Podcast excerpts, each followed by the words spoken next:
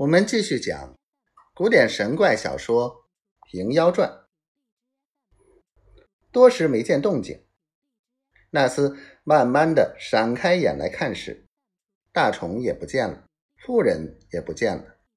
纳斯道：“我从来爱娶美人，昨日不和撩拨这妇人，吃胡子打一顿拳头，又吃他惊了，叫我魂不附体。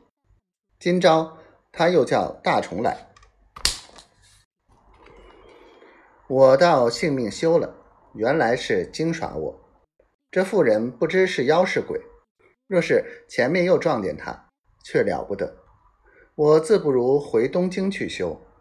那厮一先转身去了。后人有古风一篇为证：美人颜色如娇花，独行住住如作作。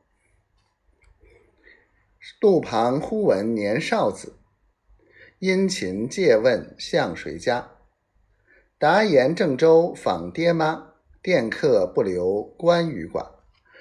假为夫妇望成真，谁道欢愉翻反受耍？娇床换面神难察，迷兮色眼真羞杀。岂是美人曾变鬼？美人原是生罗刹。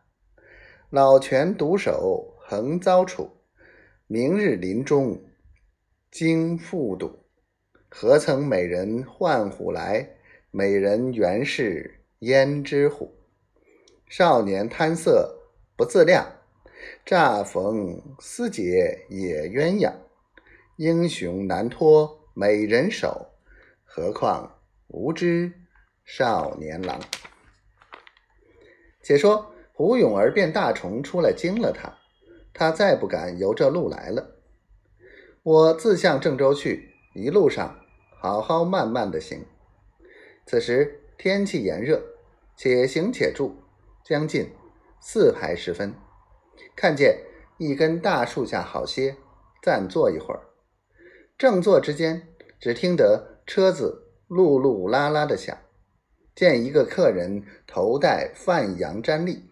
身上着领打鹿布衫，手巾缚腰，行缠爪着胯子，脚穿八大麻鞋，推那车子到树下，却待要歇。只见勇儿立起身来，道：“客长万福。”那客人还了礼，问道：“小娘子哪里去？”